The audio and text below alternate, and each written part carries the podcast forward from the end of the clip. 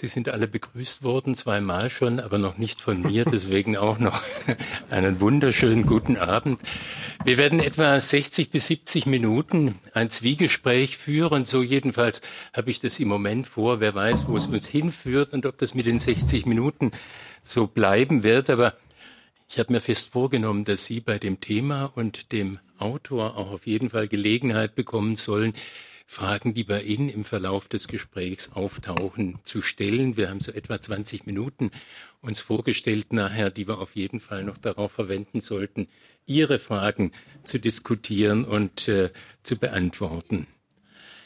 Herr Büter, Sie weisen in der Danksagung am Ende darauf hin, dass diese Studie die Frucht siebenjähriger individueller Forschungstätigkeit war, ohne Zuarbeiten drittmittelfinanzierter Projektmitarbeiter und Sie sagen auch, sie könnte geradezu äh, unzeitgemäß wirken. Deshalb, und jetzt kommt ein Zitat, der Verfasser hat in der selbstgewählten Einsamkeit seiner Arbeitshöhle jahrelang vor sich hingebrütet, in Lehrveranstaltungen gelegentlich Versuchsballons gestartet, mit Passion nach verborgenen archivalischen Schätzen, nicht zuletzt in Privatbesitz gefahndet und schließlich seine gereiften Gedanken zu Papier gebracht. Ich finde, Sie haben das sehr schön ausgedrückt, wie Sie vorgegangen sind.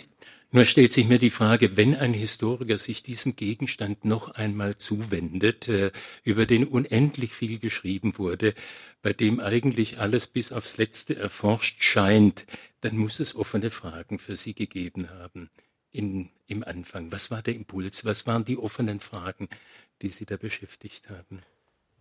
Ja, äh, ich hoffe, ich bin gut zu verstehen und ist es richtig so, nicht aufdringlich, keine schreiende Stimme von jemandem, dessen Namen Sie heute schon mehrfach gehört haben, sondern eine gedämpfte, zum Format dieses Gespräches passende Stimme. Es gab und gibt offene Fragen. Äh, man könnte jetzt, das will ich nicht tun, auf die Historiografie eingehen, aber mir fiel von Anfang an auf, und da war ein Gespräch mit Hans-Ulrich Wähler sehr wichtig, dass über Hitler als Kriegsherrn, das wäre eine vielleicht noch bessere Bezeichnung als Feldherr, wenig geschrieben wurde. Die Forschung hat erstaunlich wenig zur Kenntnis genommen und das ist mir dann aufgefallen, nachdem ich mit, mich mit Hindenburg beschäftigte. Hindenburg ist jemand, der vom Militärischen zum Politischen gefunden hat. Und bei Hitler stellt man das Gegenteil fest. Ein Politiker, der plötzlich und bis zum Schluss und immer intensiver militärische Herrschaft ausgeübt hat. Und damit stellt sich ein veritables Legitimationsproblem. Wie legitimiert der Gefreite des Ersten Weltkriegs die Usurpation der militärischen Führerschaft? Und das ist eine Frage, die in dieser Konsequenz monografisch meines Erachtens noch nie gestellt wurde. Also Wähler ist einer der ersten, der mich auf diese Idee gebracht hat, weil er vom Kriegscharismatiker Hitler sprach in seiner deutschen Gesellschaftsgeschichte, wobei sich auch die Frage der Legitimation, er, er zieht das Charisma heran und dann kommt meine zweite Stuttgarter Sozialisation hinzu. Ich bin ja mittlerweile halber Literaturwissenschaftler, bekenne mich auch dazu, geworden durch den Kreis, den ich in der Danksagung auch erwähnte, dem ich vielleicht am meisten zu verdanken habe, dem Kreis Work in Progress. Das ist ein Privatissimum alter Prägung, wo man sich privat trifft, mit Heinz Schlaffer, mit Horst Thomé, mit den großen Gestalten der Stuttgarter Germanistik, der deutschen, der internationalen Germanistik. Wenn man dort in freiem Diskurs, in herrschaftsfreiem Diskurs, äh, da kann man auf interessante Ideen kommen und ich habe dann das ein oder andere in Seminaren, und zwar immer mit Literaturwissenschaftlern, zusammen gemacht, unter anderem mit Horst Domé, dem dieses Buch dann hm. deswegen auch gewidmet ist. Und dafür fällt einem auf, dass die Kategorie des Genies im literaturwissenschaftlichen Sinne eine Kategorie ist, die in hohem Maße, Jochen Schmidt hat bereits darauf hingewiesen, sich als ästhetische Kategorie zur Legitimation auch von Herrschaft eignet. Und das sind sozusagen die beiden Stränge, die ich versucht habe miteinander zu verbinden und dann findet man in den Archiven neue Quellen. Man liest vor allem die alten Quellen mit neuen Augen und dann kann ein möglicherweise origineller neuer Zugriff zustande kommen. Es soll ausdrücklich keine Biografie sein, sondern Herrschaftsanalyse. Das heißt, es geht um das Sezieren der Herrschaftsform, das Erklären der Herrschaft Hitlers, nicht um eine Biografie. Ja, es ist, wie der Untertitel mit Recht verrät, eine Herrschaftsanalyse. Ich bin immer an Herrschaft interessiert, an Legitimation von Herrschaft. Keine Herrschaft moderner Art kommt um das Legitimationsproblem herum. Schon mein Buch über Hindenburg hat mit dieser Idee ein, mehr als tausend Seiten gefüllt. Bei Hitler ist die Frage besonders interessant, weil hier verschiedene herrschaftslegitimatorische Konzepte, das Konzept des Charismas und der Geniekult sich gegenseitig verstärken und ergänzen. Das macht das Ganze typologisch Hitler zu einer Ausnahmefigur, aber auch methodisch äh, besonders interessant. Ich gehe durchaus chronologisch vor. Das muss man, wenn man die Entwicklung Hitlers zu einem Politiker in den Blickpunkt rückt. Denn Hitler hat ja bis zu seinem 30. Lebensjahr keine wirklich politisch belastbare Vita besessen mit politisch grundierten Überzeugungen.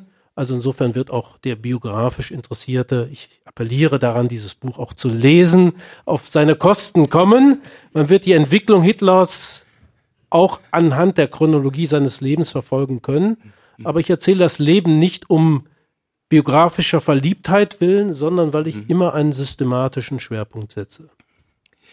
Wir müssen uns, glaube ich, zu Beginn von manchem verabschieden, was wir als Bewertung so im Kopf haben. Christian Westerhoff hat vorhin schon darauf hingewiesen, Hitler als Künstler zu bezeichnen. Es legt sich einiges in uns quer, wenn man an das eine oder andere Aquarell denkt und äh, dann zur Feststellung kommt, besonders wertvoll ist das künstlerisch nicht gewesen. Also wir müssen das, was, was wir üblicherweise mit dem Künstler verbinden, mit dem Begriff verbinden, nämlich eine positive Konnotation, die müssen wir beiseite lassen, glaube ich, wenn wir im Folgenden vom Künstler reden. Und äh, wenn wir davon, Sie gehen davon aus, äh, mit Walter Benjamin von der Ästhetisierung der Politik reden im Nationalsozialismus.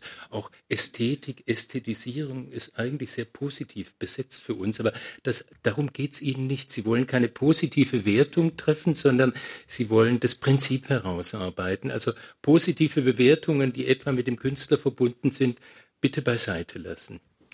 Ja, natürlich. Und das ist an x Stellen in diesem Buch gesagt und man muss es schon sehr gründlich nicht lesen und gründlichst mhm. missverstehen, um das Gegenteil zu behaupten. Aber Sie haben einen wichtigen Hinweis gegeben, Walter Benjamin. Äh, der wird immer zitiert, äh, Walter Benjamin, der Literaturwissenschaftler, Philosoph, der auf der Flucht von den Nationalsozialisten den Freitod wählte, weil er nicht entkam den Häschern an der französisch-spanischen Grenze im Jahr 1940. Benjamin meint den Begriff der Ästhetisierung des Politischen durchaus kritisch.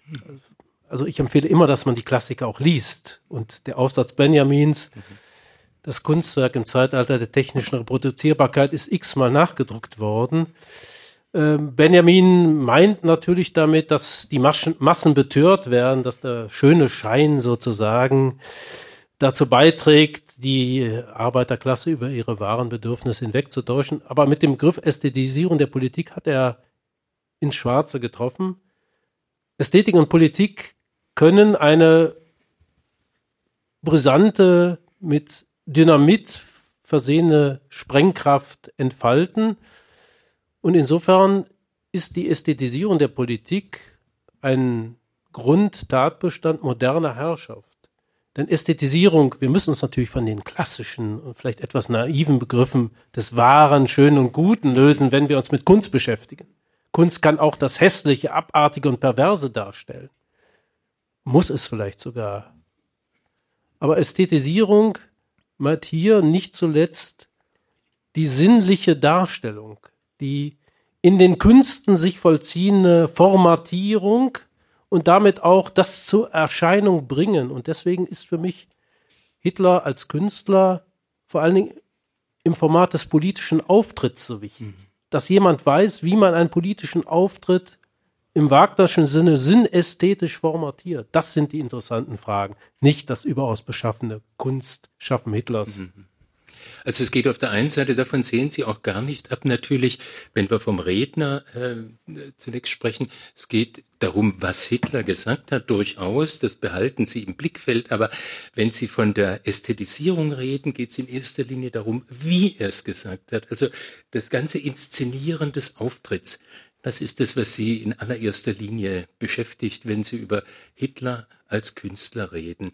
Wobei wir natürlich immer von der Frage herkommen, was bringt er denn eigentlich mit aus seiner Künstlerzeit, als er dann 1919 beginnt, in die Politik einzusteigen. Für Sie ist es völlig klar, vor 1919 gibt es den Politiker Hitler nicht. Äh, was er in Mein Kampf formuliert, sind äh, letztendlich äh, sich selber zugeschriebene Bestandteile einer Vita, die der Wirklichkeit nicht, nicht standhält. Äh, er ist Künstler bis 1919 und dann fängt seine Politisierung an. Was bringt er mit? Was aus dieser Zeit als Künstler? Er bringt aus der Zeit als Künstler zweierlei mit. Zum einen eine gewisse Hierarchisierung der Künste für sich selbst. Und da steht die Architektur als Königsdisziplin im Zentrum. Neben Hitler manchmal als Maler und Zeichner war, weil er selbst gezeichnet hat. Gemalt hat er ja nur ganz selten, also Ölgemälde. Ein paar in, zu Beginn seiner Münchner Zeit 1913, sonst hat er nur gezeichnet. Aber das verkennt, dass Hitlers Passion für die Architektur schlug, und zwar insbesondere für die Theaterarchitektur. Es gibt durchaus ernstzunehmende Hinweise, dass er deswegen 1913 nach München geht. Weil er bei der bekanntesten Baufirma Heilmann und Littmann, wo architektonische Entwurfsarbeit für Theater und Ausführung dieser Arbeit in einer Hand lagen, sich als Architekturzeichner fortbilden wollte. Wie auch immer, die Architektur äh, sozusagen als eine Königsdisziplin und deswegen legt er großen Wert darauf, die räumliche Situation seiner Auftritte optimal zu gestalten. Und das hat Implikationen, die bis in die Kriegführung später hineinreichen. Und das Zweite ist, dass er an Richard Wagner geschult wurde. Hitler ist ein Wagnerianer wie so viele andere seiner Zeit, ein passionierter Besucher der Musikdram des, der Musik, äh, des Musikschaffens Wagners, was er in Linz, dann in Wien vor allen Dingen in, in der bestmöglichen Art der Aufführung erlebt hat. Welchen Wagner hat Hitler in Wien erlebt auf der Bühne. Ein Wagner, der visuell weiterentwickelt worden ist dadurch, dass mit Alfred Roller der wohl bedeutendste Bühnenbildner der Zeit es verstanden hat, ein kongeniales Bühnenbild zur Aufführung zu schaffen. Also die Visualisierung der Aufführung. Im Geiste sozusagen des Gespannes Malerrolle. Heißt, Hitler hat gespürt, dass zu einer optimalen Aufführung, wie es Richard Wagner verlangt von seinem musikdramatischen Schaffen, die Künste in einen sinnästhetischen Bund miteinander verschmolzen werden, sodass eine überwältigungsästhetische Wirkung erzielt wird. Und das ist ihm in Fleisch und Blut übergegangen, sodass er dann, als er 1919 in die Politik einsteigt, mit diesem sozusagen Maßstab versucht, auch seine Auftritte in diesem Sinne zu optimieren. Man hat ja immer wieder über den Zusammenhang zwischen Wagner und äh, Hitler äh, geforscht und die Fragen waren bisher in allererster Linie, ob der Antisemitismus Wagners den Antisemitismus bei Hitler befördert hat. Bei Ihnen ist es eine völlig andere Fragestellung, mit der Sie an Hitler und Wagner rangehen. Und ich finde, es ist unglaublich fruchtbar, welche Antworten Sie angesichts dieser neuen, anderen Fragestellung finden. Das heißt, diese Idee des Gesamtkunstwerks noch ergänzt durch entsprechende äh, Gestaltung des Bühnenbildes, die ist im Grunde das, was Hitler kopiert und mitnimmt in die Politik, um es politisch in dem Sinne wirksam werden zu lassen, wie Sie es gerade beschrieben haben, Überwältigungsstrategie in, durch den Massen, durch den, den Gesamtauftritt, möglichst auch vor Massen. Ja, also sozusagen, die Kulturwissenschaftler sprechen von der Performativität. Mhm. Es geht, Performativität bedeutet, dass der Auftritt eine ästhetische Herausforderung ist für den, der als politischer Auftrittskünstler mit den Zuhörern kommuniziert, dabei seinen Körper einsetzt, die Sinne anspricht und damit einen Eindruck, eine wirkungsästhetische Optimierung des Auftrittes kreiert. Und insofern, wenn Sie so wollen, der erste Teil dieses Buches, vielleicht mag der eine oder andere stöhnen, schwere Kost. Ja, es ist viel von literaturwissenschaftlichen Theorien, ist von Hans-Ulrich Gumbrecht die Rede.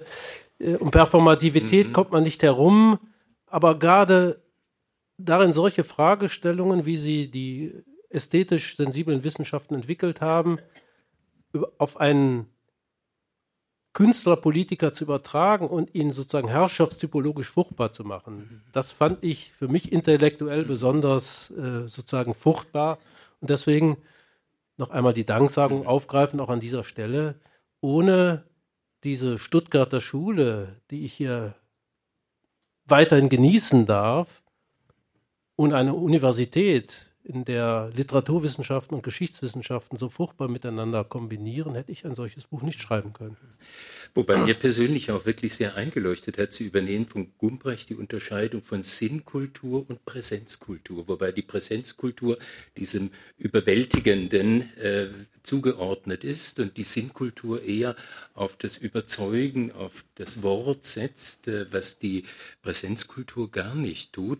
Es ist eine sinnvolle Unterscheidung, um auch deutlich zu machen, dem Hitler, der da als Redner auftritt, geht es im Prinzip nicht darum, im Bereich der Sinnkultur unterwegs zu sein, seine Zuhörer zu überzeugen, sondern das Gesamtwerk ist darauf angelegt, zu überwältigen, durch den sinnlichen Eindruck, diesen Gesamteindruck, das Publikum, wenn man so will, mitzunehmen, ohne dass es groß zum Nachdenken kommt. Also für mich eine wunderbare, ähm, heuristisch wertvolle Unterscheidung, um da wirklich zu Ergebnissen zu kommen. Sie haben ein Kapitel, das Sie ausdrücklich Hitler als Redner äh, widmen das mich auch sehr angesprochen hat, weil ich selber ja in der Rede durchaus äh, gelegentlich daheim bin bei dem, was ich tue, aber selten eine so tiefgreifende Analyse gesehen, äh, gelesen habe darüber, was ein Redner denn alles mit seiner Stimme macht. Hitler ist in Ihren Augen derjenige, der in der Rede zur Performance eigentlich findet. Und zwar, indem er weitgehend auf, auf Hilfsmittel verzichtet. Können Sie uns das ein bisschen näher erläutern? Inwiefern ist der Redner Hitler derjenige, der wirklich am stärksten äh, überwältigend wirken kann? Die Rede ist die Hitler auf den Leib geschnittene, im wahrsten Sinne auf den Leib geschnittene Form der des politischen Auftrittes. Hitler kann hier seine Körperlichkeit einbringen. Rede bedeutet zum einen, dass das Auditorium, das den Redner oft nur sehr aus der Ferne sieht, aber anhand seiner Stimme der Leidenschaft, also alles das, was uns heute abstößt, das Schreien, das Brüllen, das Leidenschaftliche, das Affektierte, das ist sozusagen äh, für viele die Bürgschaft für Authentizität. Da ist jemand, der Schweiß überströmt, mit krächzender, heiserer Stimme für das eintritt, was er sagt, weil er davon überzeugt ist. Die Stimme als Bürgschaft. Roland Barthes und andere haben sozusagen von der Stimme gesprochen als der Einkerbung. Es ist nicht so, so wie im Märchen vom Wolf und den sieben Geistern, dass jemand seine Stimme verstellen kann, indem er Kreide frisst. Nein, die Stimme bleibt. Jemand kann sich verkleiden, kann in Uniform auftreten oder im, im Trachtenanzug. Die Stimme bleibt und die, die Stimme ist Hitlers politisches Kapital bis zum Schluss. Und das kaschiert auch den körperlichen Verfall.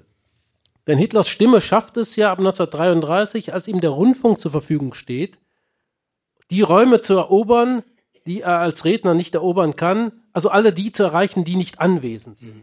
Da gibt es einen schönen Begriff von Michel Chion, dem französischen Kulturtheoretiker, ich übersetze es ins Deutsche, akusmatische Herrschaft.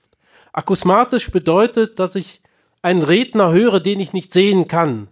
Und über das Radio wird ab 1933 Hitlers Stimme, das ist dieselbe Stimme, und Hitler kann, ist nur der Live, der im Live-Auftritt reden kann. Er kann nicht im Tonstudio, kommt er, kann er seine Performance nicht erfalten. Er braucht die Rückkopplung mit dem Publikum, er braucht die Interaktion und dann läuft er meistens zu einer Form auf, die dazu führt, dass die Zuhörer im Radio meinen, den leibhaftigen Hitler vor sich zu haben. Und als Hitler schon körperlich 43, 44 relativ verfallen ist, als er sein Gesicht in der Öffentlichkeit kaum noch zeigt, seine Stimme kann er noch bis 1945 feilbieten, weil die Stimme immer noch den Eindruck erweckt, als sei ein körperlich intakter Hitler, der alte Hitler unterwegs. Mhm.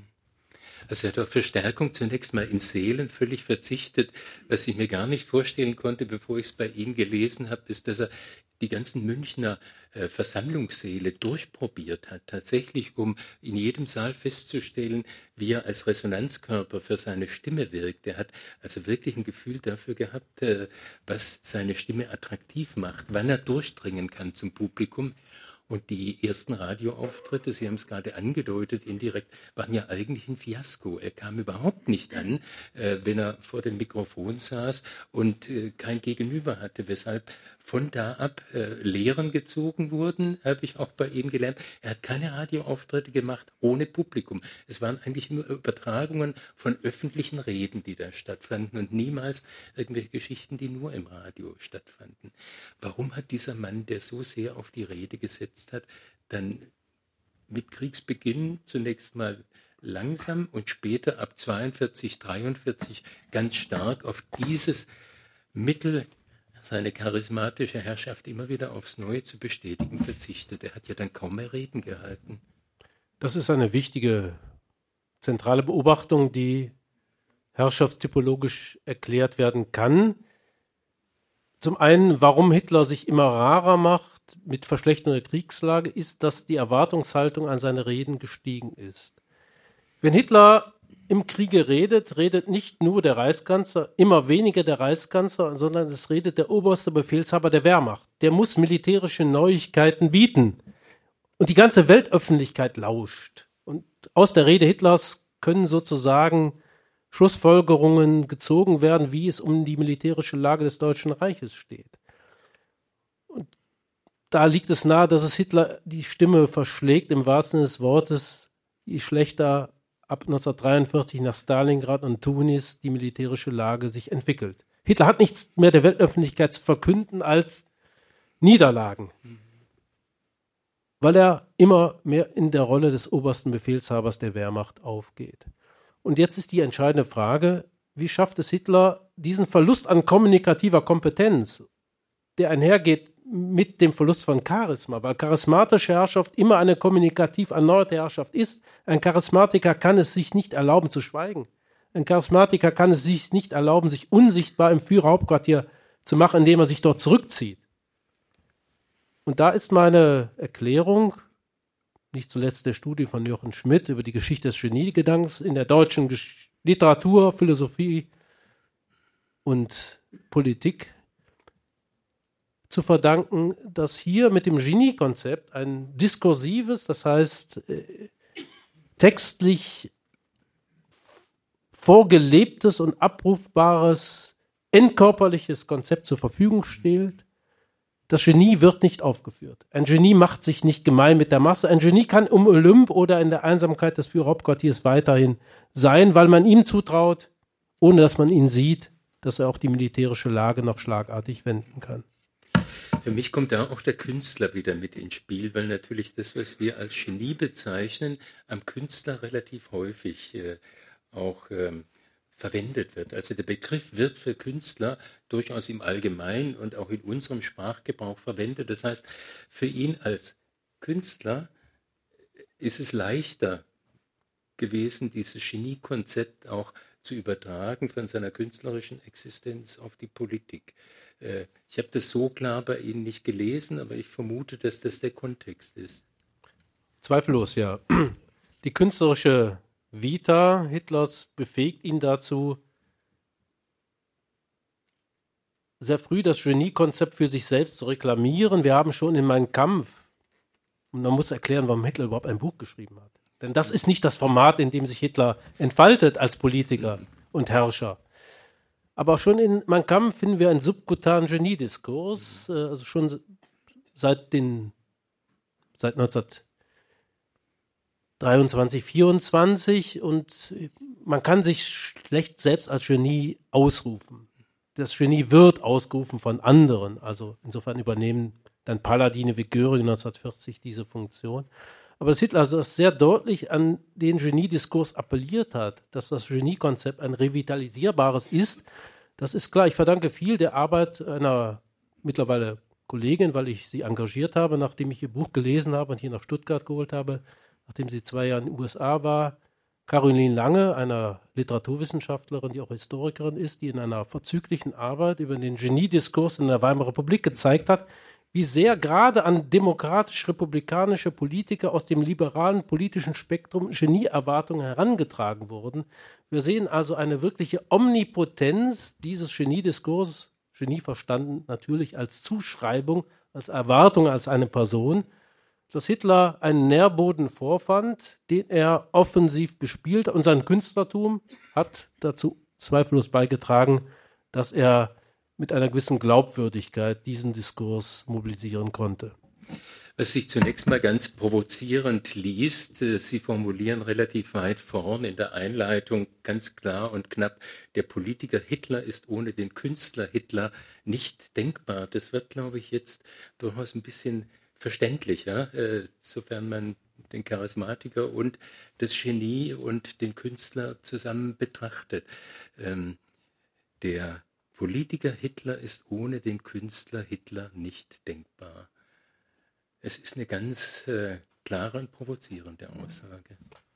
Ich, gut, provozierend kann sie eigentlich nur sein, wenn man mit Kunst äh, in einem, sagen wir, vorwissenschaftlichen Sinne genau das äh, versteht, was die Kunstwissenschaft nicht darunter versteht. Es gibt einen schönen Aufsatz des Kunstwissenschaftlers Otto Werkmeister, Hitler the Artist, 1978 an entlegener Stelle erschienen verdanke den Hinweis meinem Kollegen Reinhold Steiner, meinem Stuttgarter Kollegen, der aus der Kunstgeschichte sehen. Also mhm. solche Hinweise sind wichtig, damit äh, ein solches Werk auch entsteht. Nein, also in den ästhetisch sensiblen Wissenschaften hat man immer schon das politikfähige Potenzial der Ästhetisierung erkannt. Und ich verstehe nicht, warum darin eine Provokation liegen soll. Man könnte sogar sagen, dass die Geschichtswissenschaft endlich methodisch an einen Punkt angelangt ist, wo sie endlich einmal zur Kenntnis nimmt, was die Literaturwissenschaften, die Kunstwissenschaften und Musikwissenschaften zu diesem Thema zu sagen haben. Denn da gibt es viel Nachholbedarf. Stellt sich die Frage, warum ähm, Hitler, Sie haben sie vorhin selber aufgeworfen, mein Kampf formuliert hat. Es ist erklärungsbedürftig, weil es eigentlich nicht äh, das Feld ist, auf dem er sich bewegt. Also diese schriftliche Fixierung von Gedanken, da sind wir dann ganz im Kontext dieser Sinnkultur, ist eigentlich nicht seine Angelegenheit zunächst. Warum hat er es geschrieben? Er hat es zunächst einmal geschrieben in einer Ausnahmesituation. Er hat viel Zeit, weil er in Haft ist. Unter privilegierten Bedingungen, er bekommt Bücher zugeschickt, er kann sich eine Privatbibliothek zulegen. Winifred Wagner schickt ihm Briefpapier. Also die ganzen Gönner sind dabei, ihn auszustatten mit Schreibutensilien, mit Büchern. Also er hat viel Zeit zu lesen. Und Hitler will sich neu erfinden. Wenn er einen politischen Neustart 1925 will, muss er eine offiziöse Vita seines Lebens vorlegen, die es noch nicht gibt. Es gibt noch kein Buch über ihn. Auch Hitler selbst hat nie systematisch über seine eigene Vergangenheit gesprochen.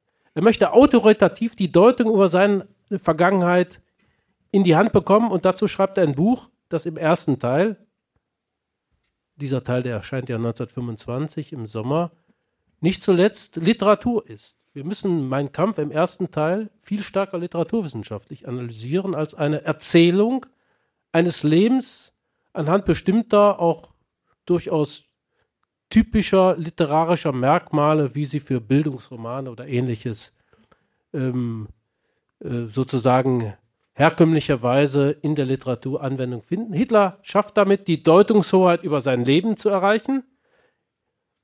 Wichtig ist zum Beispiel auch die, das Kriegserlebnis. Hitler will sich ja in meinem Kampf stilisieren zum Repräsentanten der Frontsoldatengeneration. Er muss verdecken, übertünchen, dass er zwar vier Jahre an der Westfront war, aber als Meldegänger im Stab doch einige Kilometer hinter der Front und bis auf 1914, 1916 eigentlich nie in Gefechtshandlungen verwickelt gewesen ist. Aber wenn man meinen Kampf liest, die Passagen über das Kriegserlebnis, hat man den Eindruck, dass er die ganze Zeit im Schützengraben gewesen ist.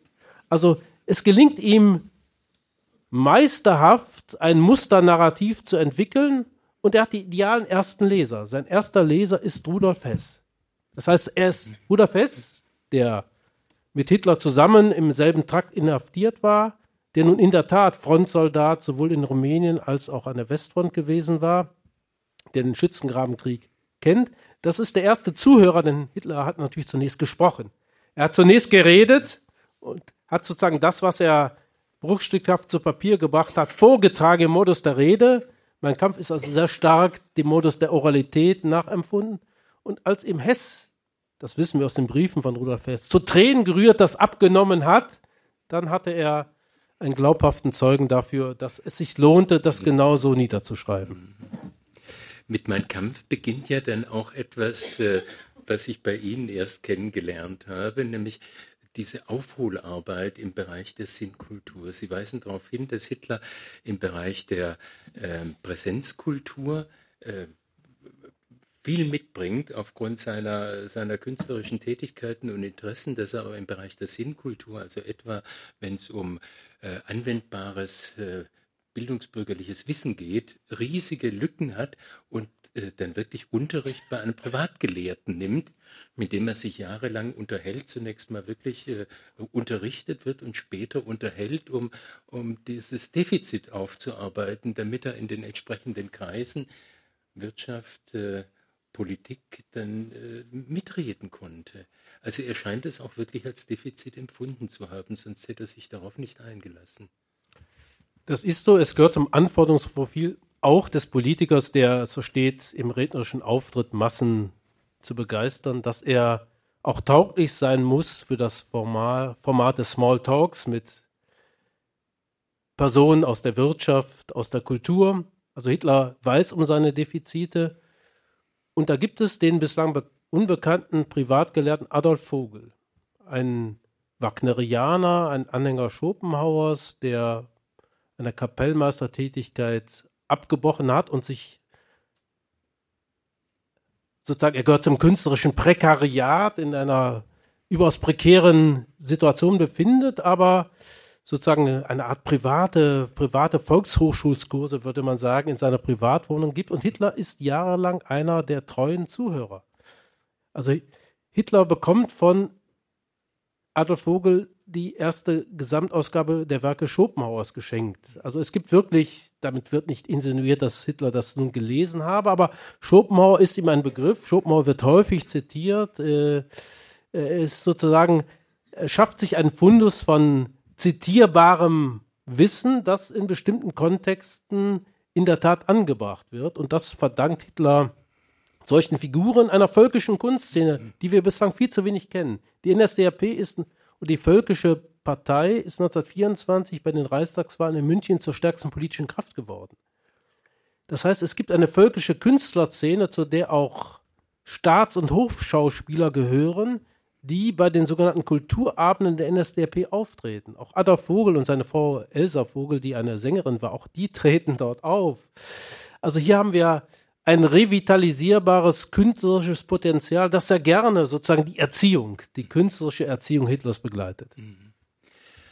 Wenn wir jetzt diese 20er Jahre zusammenfassen, dann haben wir gegen Ende der 20er Jahre Hitler als Charismatiker. Wir haben äh, schon bei, in Mein Kampf einen äh, Rückgriff auf das Genie-Konzept bei ihm. Sie haben darauf hingewiesen, dass es in der Gesellschaft, äh, sagen wir mal, ein großes Bedürfnis nach Genies gab, dass also förmlich darauf gewartet wurde, irgendjemand äh, das Genie anheften zu können. Es gab ja auch durchaus im Zusammenhang mit Bismarck und Friedrich dem Großen damals äh, Debatten, die äh, das Genie in der Politik auch äh, verortet haben.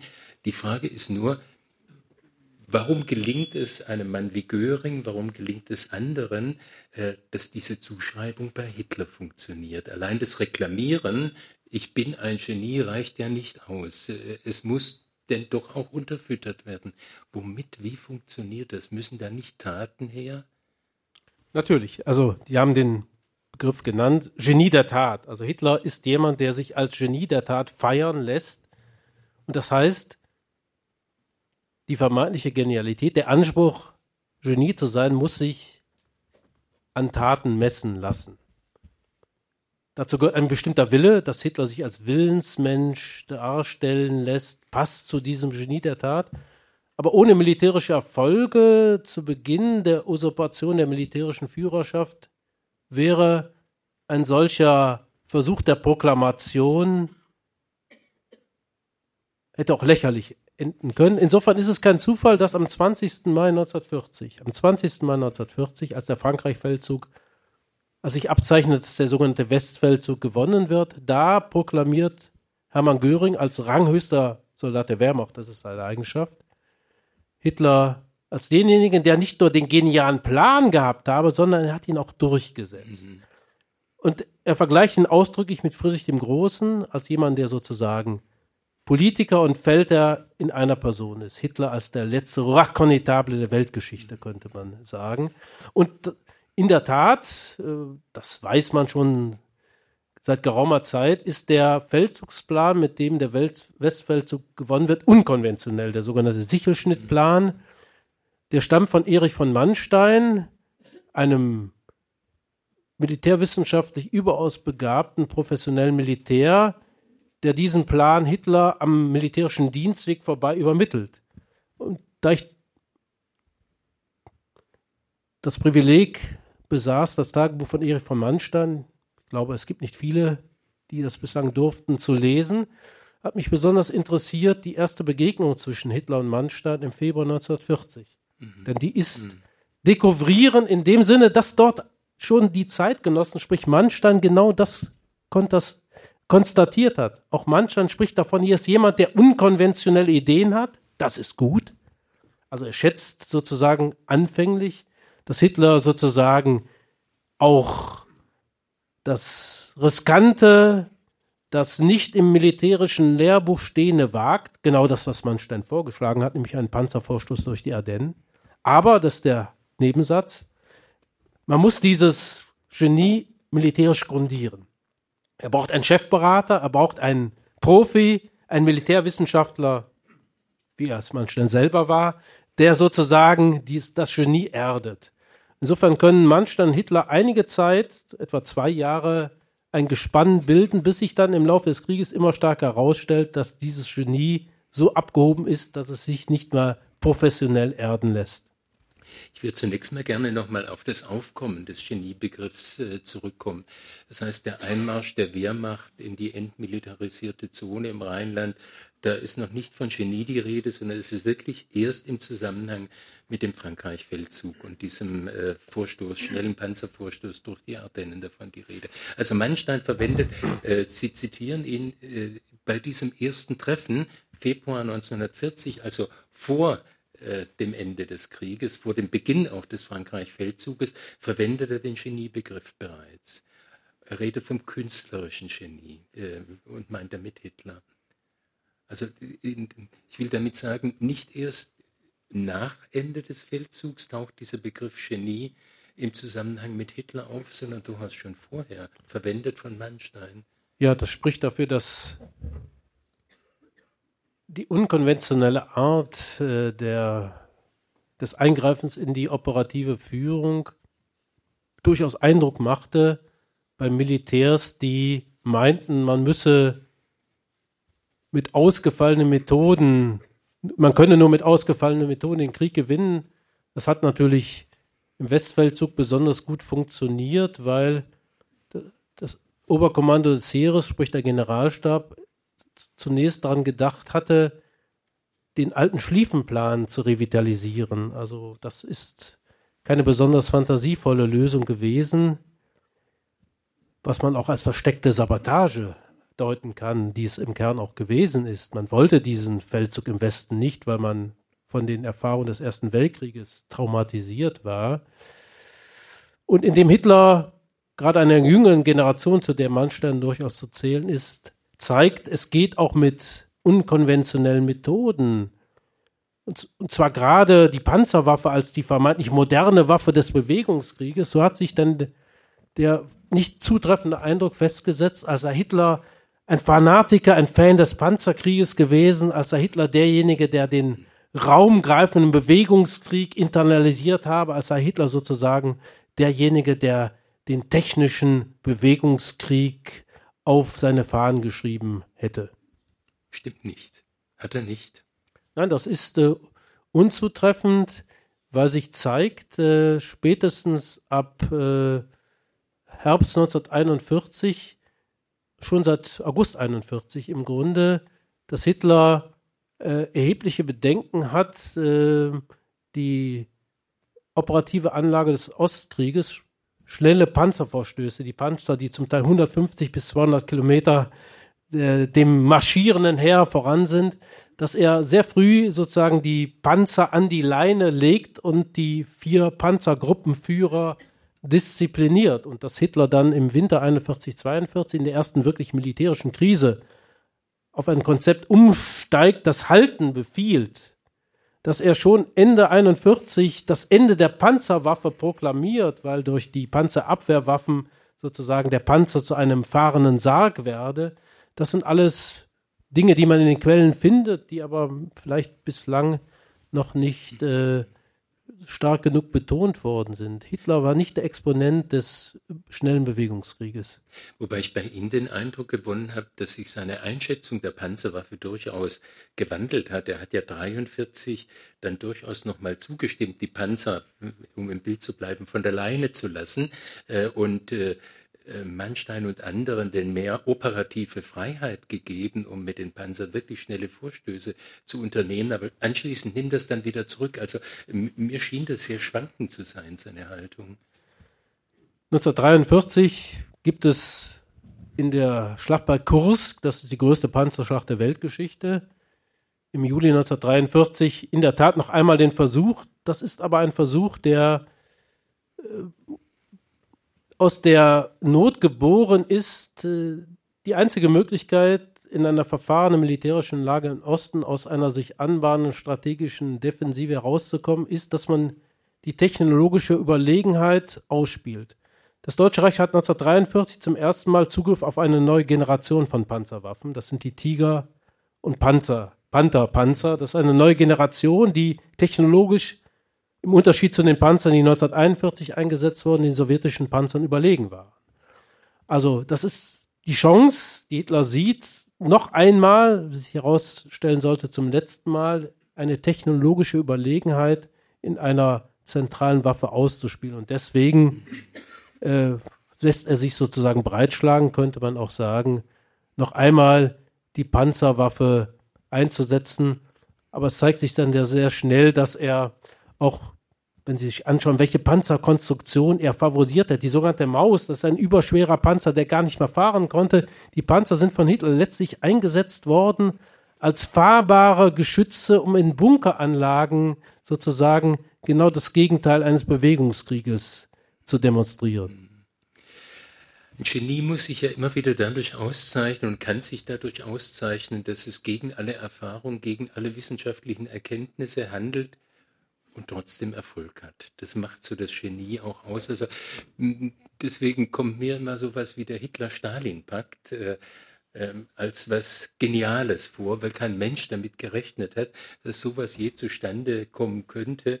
Ähm, deswegen ist diese Situation, von der Sie gerade gesprochen haben, im Winter 1941, 42, wo Hitler gegen alle Ratschläge der Militärs befiehlt, halten, halten, wir igeln uns hier ein und äh, am Ende erfolgreich äh, mit dieser Strategie war, das ist, was seine, äh, seine Geniezuschreibung ganz bestimmt sehr verstärkt hat. Zweifellos, denn diese Krise des Krieges im Osten, nach dem der Vormarsch kurz vor Moskau zum Stillstand kam und nachdem vor allen Dingen die Rote Armee einen erfolgreichen Gegenschlag in die Wege leitete, führte zu der Grundsatzfrage, und hier spielt Napoleon natürlich mhm. die Erfahrung des napoleonischen Feldzuges, die sich eingebrannt hatte bei allen Kommandeuren und bei allen führenden Generalen im Ostkrieg auch bei Hitler selbst, der wusste, dass er gegen Napoleon antreten musste und dass dieses Trauma des Rückzuges, er hat sich daran abgearbeitet und die Lösung war anders als Napoleon zu handeln und auch durchaus gegen die Ratschläge von Militärs, die nicht mehr weiter wussten. Wenn Sie sich anschauen, was hat der Oberkommandierende Heeresgruppe Mitte, Generalfeldmarschall Feder von Bock gesagt? Er hat im Grunde gesagt im Dezember 41, ich weiß nicht weiter, bitte machen Sie es, mein Führer. Also im Grunde hat die militärische Führung ja es an Hitler delegiert, dass er entscheiden solle und Hitler hat entschieden, kein Rückzug. Das war in der Situation 41, 42 eine Maßnahme, die zumindest als vertretbare Maßnahme gelten konnte, sich also in der Tat auch militärisch als rational erwies. Und das hat dazu beigetragen, dass Hitler, ohne dass sein Feldherrn-Image angetastet worden wäre, in das Jahr 42 geht. Und wir dürfen nicht vergessen, 42 ist das Jahr der großen Offensiven in Nordafrika, das wissen wir bei Rommel. Aber 1942 die Operation, die dann Richtung Don und Wolga führt, Richtung Kaukasus, noch einmal die ganz großen Ziele zu erreichen, die sowjetischen Erdölreserven bis Baku in Besitz zu nehmen und damit sozusagen eine kriegswirtschaftliche Grundlage zu schaffen, um auch einen Weltkrieg gegen die USA aushalten zu können. Und auch da zeigt sich ja anfänglich, dass die Raumgewinne erheblich sind.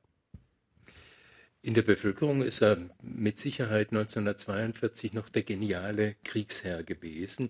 Galt es für die militärische Führung auch? Also ich habe den Eindruck, Ihr Buch durchzieht insgesamt doch die klare Aussage, es ist ihm im Grunde nie gelungen, die militärische Führung von seinem Genie Konzept zu überzeugen. Also ist er nie als Genie wirklich anerkannt worden in der ganzen Breite, weil ich, wenn ich es recht erinnere, schon 1941, als er die Panzer an die Kette legt äh, und nicht fahren lässt, äh, tauchen ja erste Zweifel daran auf, ob dieser Mann denn wirklich etwas vom Krieg führen versteht. Sie haben völlig recht. Äh, wir kommen sicherlich noch auf den 20. Juli. Mhm. Ich will das sozusagen schon einmal vorwegnehmen, ohne dieses Thema jetzt hier schon zur Sprache zu bringen. Man muss sich immer wieder vor Augen halten, Ebert Jecker hat immer wieder darauf verwiesen, es ist nicht nur von den Traditionen der preußisch-deutschen Geschichte erklärungsbedürftig, dass es einen Putsch gegen die, ein Militärputsch gegen die politische Führung gegeben hat, ein Militärputsch. Mhm.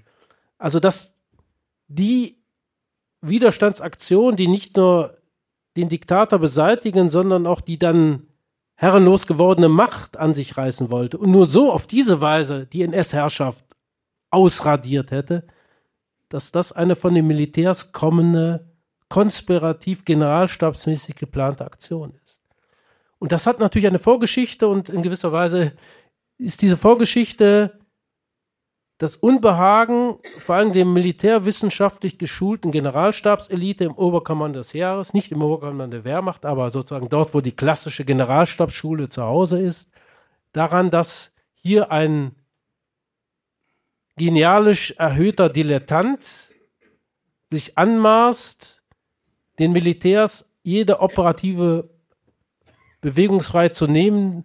Und Hitler hat ja in der Tat bis in die kleinsten operativen Bewegung hineinregiert und mit einem ausgeklügelten System der Überwachung der Meldungen über die Lagekarten ständig die Kontrolle gab. Da konnte keiner täuschen. Hitler konnte nicht getäuscht werden, weil er die Lagekarte hat den aktuellen Status der militärischen Operation getreulich visualisiert. Und das ist ein, in der Tat ein Grundzug. Und als er 1943 nach Stalingrad, und wir dürfen auch nicht vergessen, die eklatante Niederlage, der Verlust einer gesamten Armee in Nordafrika im Mai 1943, als diese beiden militärischen Katastrophen zusammenfallen, dann hat es nicht wenige Militärs gegeben, auf der mittleren Ebene, weniger auf der Ebene der Generalität, die darin den entscheidenden Impuls gesehen haben, zur Handlung, zur Tat und Klaus Schenk Graf von Stauffenberg ist dann derjenige gewesen, der diese Tat vollbracht hat. Nun haben wir bisher geredet von Hitler als dem Mann, der zum Genie erklärt wurde, auch als Kriegsherr. Ich würde gerne jetzt zu sprechen kommen, auch darauf, wie weit ihn denn sein Künstlertum geprägt hat in seiner Art der Kriegführung. Sie haben gerade die Lagekarten schon angesprochen. Er muss ja ein Kartenfanatiker gewesen sein, äh, der sich der Front völlig entzogen hat, nie an der Front war, auch nie eine zerstörte deutsche Großstadt sich angeschaut hat, sondern im Prinzip im Bunker an seinem Kartentisch saß. Inwieweit ist dieser Umgang mit Karten, wie er ihn als Feldherr gepflegt hat, durch sein Künstlertum geprägt? Ja, das ist eine naheliegende Frage. Und hier haben wir die Architektur. Der Architekt entwirft selbst im Modus des Zeichnens und er versteht es und er reklamiert für sich eine genuin architektonische Kompetenz des Entziffern, des Entschlüssens, des Dekodierens von Zeichnungen. Er teilt sich mittels Zeichnungen mit. Die Zeichnung ist das privilegierte Medium der Kommunikation, der visuellen Darstellung. Und genau das praktiziert Hitler, indem er den Krieg band in das Format der Zeichnung, denn die Lagekarte ist nichts anderes als eine militärische Zeichnung mit bestimmten Symbolen, mit Fähnchen, die vortäuschen sollen eine Stärke, die es natürlich 1944, 45 gar nicht mehr gab. Also das Zeichen, das Symbol täuscht über den realen Krieg hinweg. Und da ist ein, es gibt ein, eine eigene Abteilung im Oberkommando des Heeres, äh, die überaus professionell war. Das sind die äh, Karten- und Vermessungsingenieure. Die gab es in jeder unteren Truppeneinheit und da sind täglich die Lagen gemeldet worden und die Lagerzentrale im Führerhauptquartier, da sind täglich die Generalstabskarten neu gezeichnet worden. Und zweimal am Tag hat Hitler Lagebesprechungen gehalten. Und das Wichtigste war der große Kartentisch. Der musste riesig sein. Da wurden die Karten ausgewechselt, je nachdem, ob man in Italien war oder in Frankreich oder im, im Osten. Also es ist kein Wunder, das Attentat findet statt. Die Bombe wird unter den Kartentisch geschoben, beziehungsweise sie wird von jemandem dorthin geschoben und der Kartentisch nimmt dir einen Teil der Sprengwirkung weg. Insofern hat der Kartentisch ironischerweise auch dazu beigetragen, dass Hitler am 20. Juli wohl mit dem Leben davon gekommen ist. Also diese Art der Kriegführung könnte man in Zusammenhang bringen mit der Architektur, für die einen hohen Stellenwert für ihn hatte. Und äh, Sie sehen noch einen anderen Zusammenhang, der mir zunächst mal überhaupt nicht in den Sinn gekommen war. Sie sagen, er war in dem Moment in seinem äh, Metier, in dem es um die Verteidigung einer Festung ging. Also nicht der Angriffskrieg ist sein Metier, sondern das Halten, das Verteidigen. Hitler versteht sich bis zum Ende als Festungsbauer, als Architekt im Grunde auch, äh, indem er den Atlantikwall äh, mitentwirft und sich zum Teil einmischt in die kleinsten ähm, äh, Befestigungsanlagen, die da gebaut werden müssen. Äh, war mir vorher so überhaupt nicht klar. Hitler als Festungsbauer, das ist ein ganz neuer Gedanke für mich gewesen. Der Begriff Festung Europa bürgert sich spätestens seit 1943 ein und es gibt eine Direktive Hitlers vom November 1943, wo das ausdrücklich gesagt wird, dass Deutschland, deswegen wird das Schwergewicht auf die Westfront gelegt, zur Abwehr einer Invasion, dass der deutsch beherrschte, deutsch beherrschte Machtbereich sich gewissermaßen als Festung konstituiert. Festung ist ein Schlüsselbegriff. Es werden Städte zu Festungen oder festen Plätzen deklariert, ab 1944 äh, bei den gesamten militärischen Operationen im Osten. Das fällt auf und es bedarf einer systematischen Erklärung. Und die systematische Erklärung besteht in der Tat darin, dass Hitler hier eine originäre Kompetenz für sich reklamieren kann. Und wenn man das zur Kenntnis nimmt, fällt auf, dass Hitler schon 1938 39 beim Bau des Westwalls ganz aktiven Anteil genommen hat. Er tauscht den zuständigen Verantwortlichen aus, weil er nicht zufrieden ist mit dem Fortschritt der Befestigungsanlagen im Westen. Also Hitler ist schon seit 1938 jemand, der im Bereich des Festungsbaus in hohem Maße sich in die militärischen Angelegenheiten einschaltet und hinzu kommt natürlich noch seine Erfahrung des Ersten Weltkrieges. Er hat im Ersten Weltkrieg keinen Bewegungskrieg kennengelernt, sondern einen Stellungskrieg, der nicht zuletzt, wenn Sie wollen, die äh, befestigten Stellungen, die feldmäßig ausgebauten Stellungen. Das sind nicht die Festungen, aber das ist eine Festung en Miniatur. Also Hitler ist groß geworden in einem Krieg, der nicht der Bewegungskrieg war, nicht der Hochtechnologiekrieg der Panzerwaffe. Und beides zusammen führt dann dazu, dass Hitler sich dogmatisch versteift und äh, sozusagen diesen Festungsgedanken so strapaziert, dass die militärischen Folgen desaströs sind. Würden Sie so weit gehen, dass Sie sagen, er führt den Krieg, von dem er am meisten versteht, und das ist dieser Verteidigungskrieg äh, im Zusammenhang mit Festung. Den anderen führt er eigentlich eher wider Willen, und es geht eigentlich nur darum, welche Kompetenz er mitbringt. Das kann man so sagen, ja. Das, der Festungskrieg ist der Krieg, der die Handschrift Hitlers eindeutiger als jede andere Art der Kriegführung trägt. Und zwar dann durchaus auch des Künstlers Hitler, wenn wir von der Architektur und vom Festungsbau herkommen. Sie haben es gerade schon angedeutet, dieser, dieser Befehl, der ähm, Plätze, die kaum befestigt waren, zu Festungen erklärt hat, also insbesondere der 1944, hat sich katastrophal ausgewirkt. Das müssten Sie vielleicht noch ein bisschen erläutern, warum sich das katastrophal ausgewirkt hat. Es hat ja die neue Strategie der Roten Armee im Grunde, äh, er hat die neue Strategie der Roten Armee nicht äh, bekämpft, sondern im Grunde ist, hat er ihr Ideal in die, in die Hände gespielt. 1944 ähm, kommt es zu einem großen, großen offensiven Kraftanstrengung der Roten Armee und zwar jetzt auch im Bereich der Heeresgruppe Mitte. Die größte militärische Katastrophe des Deutschen Reiches ist der Zusammenbruch der Heeresgruppe Mitte im Juni 1944.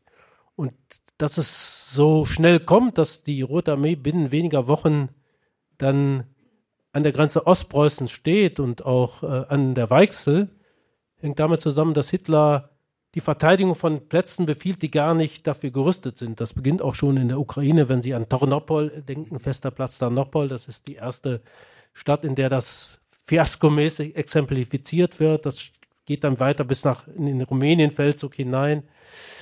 Äh, ja, man igelt sich ein und man in dem vermeintlichen Glauben, dass das ein Wellenbrecher sei, aber eine unzureichend ausgestattete, festungsmäßig nicht ausgerüstete Stadt wird einfach überrollt, links liegen gelassen, könnte man sagen, und führt dazu, dass dem deutschen Soldaten 1944 das Schicksal zuteil wird, was der Roten Armee 1941 am Anfang zuteil wird, dass man eingekesselt wird und dass die sozusagen in vielen Kesselschlachten solche Minikessel entstehen und äh, ganze deutsche Armeen im Sommer 1944 verschluckt werden.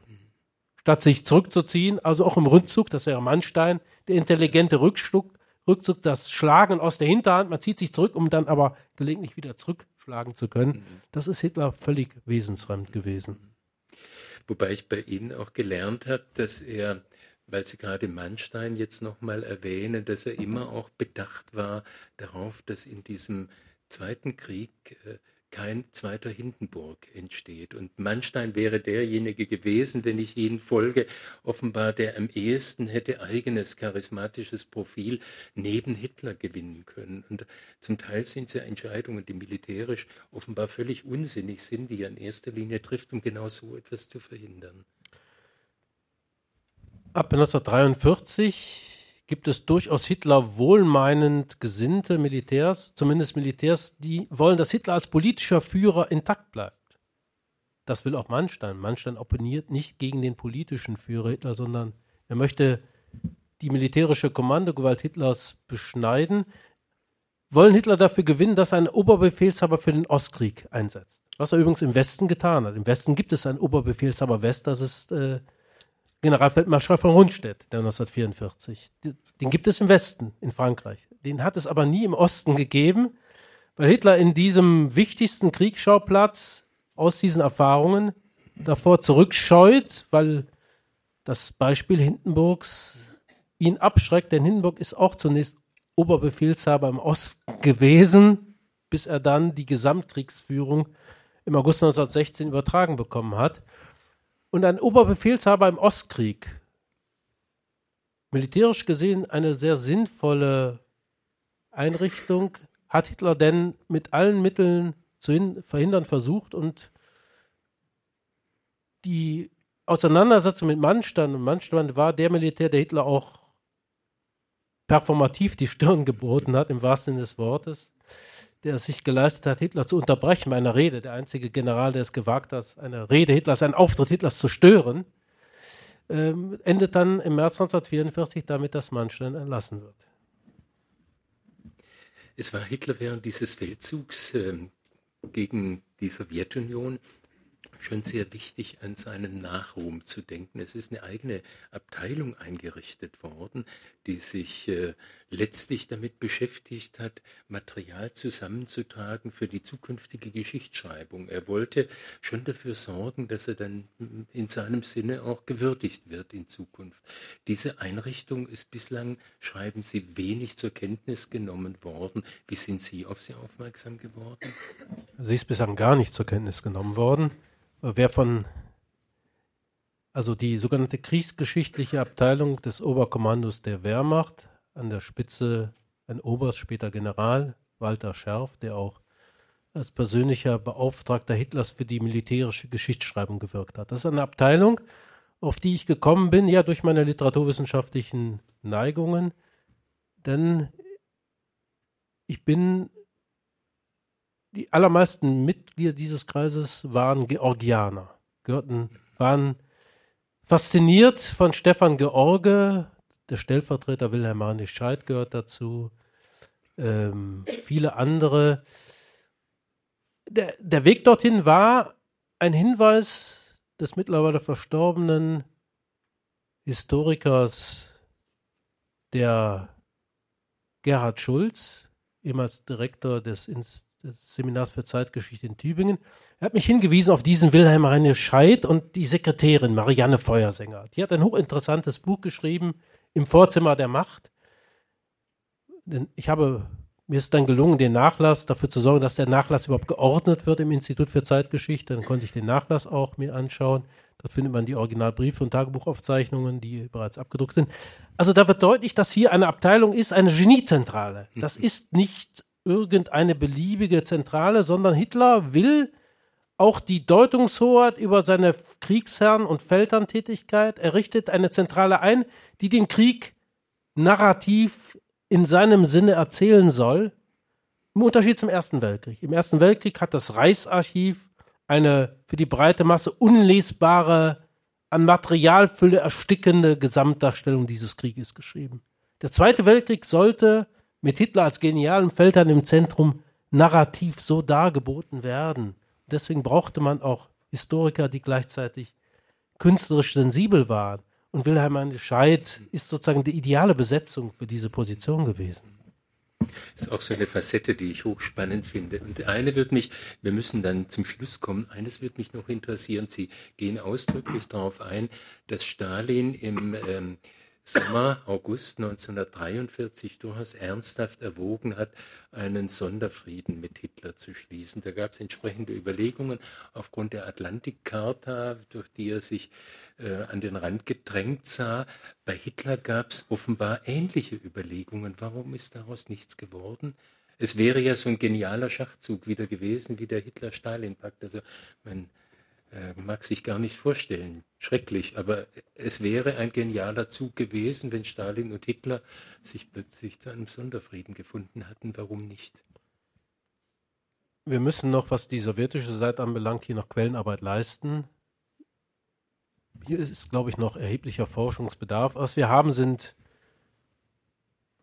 Quellenzeugnisse, die in diese Richtung deuten. Zumindest wird deutlich, wie sehr Hitler gegenüber, wie sehr Hitler Stalin respektiert. Im Unterschied mhm. zu Churchill und Roosevelt, die für ihn die Judenknechte waren, hat Hitler die Sowjetunion nicht mehr als eine Form jüdischer Herrschaft, den Kommunismus nicht mehr als jüdisch-bolschewistischen Kommunismus, also eine jüdisch-bolschewistische Synthese ähm, perhorresziert. Stalin ist immer mehr der ihm an Brutalität nicht zurückstehende national-russische Herrscher gewesen, mit dem man sich, wenn machtpolitisch zu einem Arrangement gelangend, durchaus hätte einigen können. Es gibt keine ideologische Kluft, während mit Roosevelt und Churchill es kein Übereinkommen geben konnte.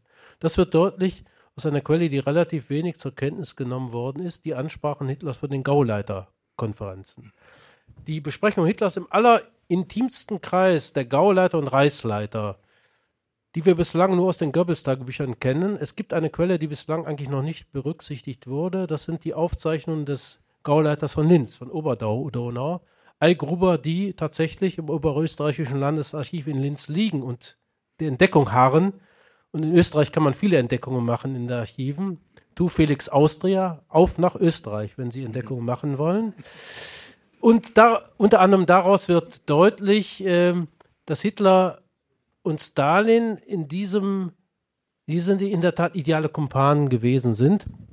Letztlich ist es daran gescheitert, dass Hitler aus einer Position der Stärke mit Stalin verhandeln wollte. Und für Stalin ist natürlich mit sich verbessernder militärischer Lage und vor allem nach der Außenministerkonferenz äh, im Oktober, November 1943, als er sich mit den westlichen Verbündeten einigte, ist im Grunde dann das Zeitfenster abgelaufen gewesen.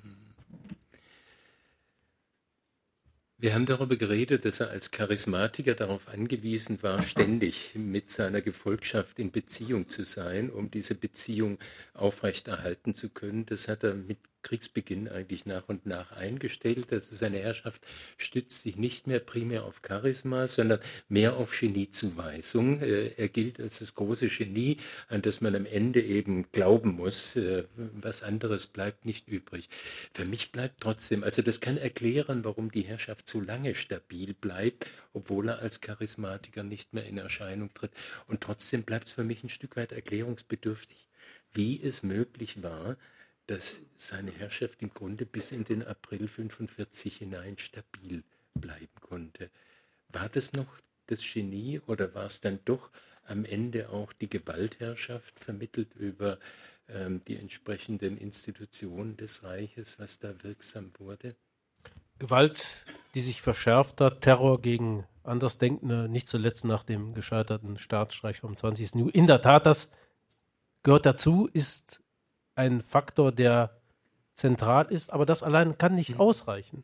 Es hat ja keinen Aufstand gegeben. Es hat ja keine Revolution gegeben. Hitler ist nicht von den Volksmassen gestürzt worden, bis zum Schluss gespenstisch anmuten. Hitler war zum Schluss Festungskommandant von Berlin, hat sich auch als solcher gesehen. Und auch da hat man ihm noch Gefolgschaft geleistet. Selbst in der Stunde des militärischen Fiaskos kommt der neu ernannte Oberbefehlshaber der Luftwaffe, Ritter von Greim, mit Hannah Reich zusammen in einem waghalsigen Flug und landen noch auf der zerschossenen Rollbahn neben dem Führerbunker, um den Antrittsbesuch zu machen. Ähm, also das, die Zuschreibung als Genie ist in hohem Maße legitimationsstiftend gewesen und man muss zur Kenntnis nehmen, dass erhebliche Teile der deutschen Bevölkerung an das Genie Hitlers geglaubt haben. Und nur so konnte diese Herrschaft bis zum Ende so bleiben, dass sie nur militärisch gestürzt werden konnte. Mhm. Denn nur die militärische Niederlage hat die Welt und die Deutschen von Hitler erlöst. Sie selbst haben sich von Hitler nicht freigemacht spielt in dem Kontext vielleicht dann doch auch mit eine Rolle. Sie haben Ihr letztes Kapitel im Buch Der Schattenmann überschrieben und es geht darin um Hitler und Friedrich den Großen. Spielt nicht vielleicht noch mit eine Rolle, dass es der nationalsozialistischen Propaganda gelungen ist, äh, den Vergleich zwischen Hitler und Friedrich dem Großen sehr stark äh, festzumachen. Es gibt ja entsprechende Filme bis zuletzt und immer mit dem Verweis darauf, dass es Friedrich gelungen ist, am Ende siegreich zu sein, weil er mit Geduld und Beharrlichkeit dann auch auf die Macht des Zufalls äh, gewartet hat und vertraut hat. Ähm, vielleicht auch das bei vielen Deutschen äh, dazu geführt, dass sie bis zum Ende, bis man am Ende Berlin verloren hat, daran geglaubt haben, es könnte doch noch irgendwas passieren? Friedrich der Große als Folie ist in diesem Sinne ganz massiv in Anspruch genommen worden. Das Mirakel des Hauses Brandenburg. Friedrich stand in der Tat im Siebenjährigen Krieg mehrfach nach der Schlacht von Kunersdorf insbesondere am Rande. Und letztlich hat ihn nur der Ersar, der Zufall, gerettet. Und Friedrich selbst war jemand, der den Ersar, den Zufall, sehr wohl in sein militärisches Kalkül immer wieder eingepreist hat. Insofern konnte man in der Tat zurückgreifen auf ein revitalisierbares Bild von Preußen Deutschland unter Friedrich dem Großen, von Preußen, das es geschafft hat, weil es bis zum Schluss ungebrochen an Willen und Kampfesmut in einer scheinbar ausweglosen Lage dem Azar vertraute. Ja, das war revitalisierbar, wobei natürlich bei nüchterner Betrachtung der Lage im Jahre 1762 ein Wechsel an der Spitze Russlands durch einen Todesfall in der Tat dazu führen konnte, und so war es, dass Preußen und Friedrich den Kopf aus der Schlinge zog, während der Tod Roosevelts am 12. April 1945 nichts dergleichen bewirkte, weil im Jahr 1945 der Tod nicht die Politik von Staaten mehr verändern konnte. Mit Blick auf die Uhr bedanke ich mich jetzt fürs Gespräch, fürs Erste.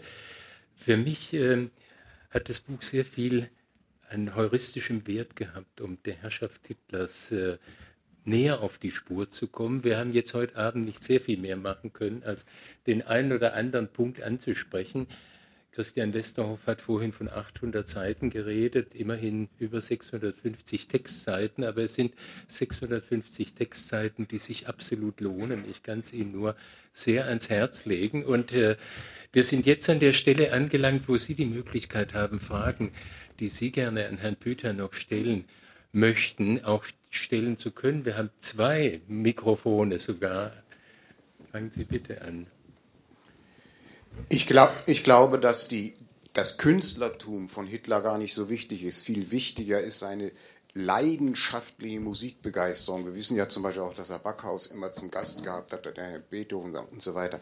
Ich glaube, seine Reden sind Arien. Er hätte sie gerne gesungen. Und meine Frage ist jetzt an Herrn Professor Büter, wieso jemand, der so sensibel ist, ich meine, er hätte sich doch in 135 Meistersinger-Vorstellungen zu Tode gelangweilt, wenn er nicht sensibel gewesen wäre, zu solch, ein, solch einen Massenmord verantworten kann. Das enttäuscht mich als Oberfreund wahnsinnig. Also ich, wir müssen uns, glaube ich, von der Vorstellung verabschieden, dass eine ästhetische Aufladen der Politik dazu führt, dass man vor dem Verbrechen gefeit ist. Ganz im Gegenteil. Die ästhetische Überformung der Politik führt dazu, dass wenn man zum Genie sich ausrufen lässt, sich erfolgreich ausrufen lässt, man eine Lizenz, eine Generallizenz erhält, alles zu tun, ohne irgendeine Kontrollinstanz. Und dass ein zum Genie erhobener Politiker die Rationalitätsmaßstäbe des Politischen völlig außer Acht lassen kann. Insofern Hitler selbst Musik. Hitler selbst hat versucht einmal Klavierunterricht zu nehmen, das war nicht sehr erfolgreich. Äh, er konnte auch gar keine Noten lesen, er verstand sich also nicht darauf, den Ton zu verschriftlichen. Er war kein Meister des Tonsetzens, ganz und gar nicht. Also Hitler hat immer nur die Aufführung im Zentrum gehabt. Für ihn war es ein performatives Erlebnis einer Aufführung einer musikdramatischen Handlung auf der Bühne beizuwohnen. Äh, für Hauptquartier musste er dann damit vorlieben nehmen, in der Tat Schallplatten zu hören, sich sozusagen auf die reine äh, akustische Aufnahme von Musik zu beschränken. Aber im Kern ist Hitler nicht jemand, der sozusagen der Musik als Kunst einen prioritären Stellenwert beigemessen hätte.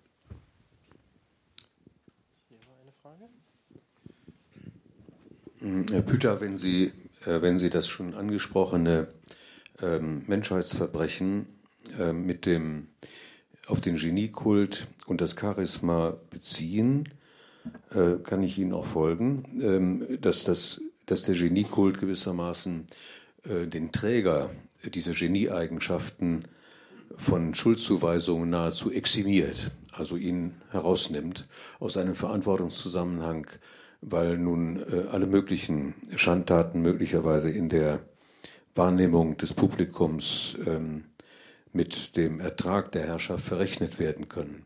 Damit ist aber noch nichts ausgesagt darüber, wo der mörderische Antisemitismus herkommt. Ähm, und Sie schreiben ja in Ihren, ähm, Sie schreiben ja in Ihrem Buch, äh, und äh, so weit bin ich noch nicht, um das äh, alles verstanden zu haben äh, und auch alles gelesen zu haben, ähm, schreiben Sie ja, dass Hitler ganz anders, als wir das in der Schule mehr oder weniger äh, gelernt haben, ähm, mitnichten äh, von dem österreichischen ähm, Radau-Antisemitismus äh, infiziert, nennenswert infiziert gewesen ist. Weder vor dem Ersten Weltkrieg noch im Krieg selber äh, und auch noch nicht unmittelbar in der Novemberrevolution. Ähm, wo kommt das her? Wie wird das eingespeist in seine Manche Historiker haben das Gedankenbildung genannt, was ich ein fürchterliches Wort finde. Äh, wo kommt das her, dass sich auf einmal dieses, ähm, dieser wahnhafte Rassenantisemitismus bei ihm intellektuell und emotional festfrisst, zur Obsession wird äh, und dann auch mit mörderischer Konsequenz ähm, die Politik trägt. Nicht legitimiert, sondern aber doch trägt und vorantreibt. Das ist eine wichtige Frage, der ich in diesem Buch auch nicht ausweiche, aber ich kann sie nicht beantworten, mangels Quellen. Quod non est in actis, non est in mundo. Brigitte Hammann hat ja schon gezeigt, dass Hitler kein Antisemit in Wien gewesen ist. Ich habe noch ein paar Zeugnisse gefunden, die das bestärken, auch aus dem Ersten Weltkrieg. Hitler war im Ersten Weltkrieg in einer Künstlerkompanie, also im 16. Bayerischen Infanterieregiment der Reserve in dem überproportional viele Künstler vertreten waren und ich meine herausgefunden zu haben, identifiziert zu haben, den Künstler Wilhelm Kuh, der nach nationalsozialistischer Lesart ein Halbjude war, mit dem Hitler ganz besonders intensiv an der Front verkehrt hat, äh, der seinem Regiment angehört hat. Also Hitler hat im, auch im Ersten Weltkrieg die Begegnung mit Künstlern, die nach Rassenlehre nicht ähm, ähm, Rassereien in Anführungszeichen gewesen sind, nicht gescheut. Deswegen liegt die Frage umso näher.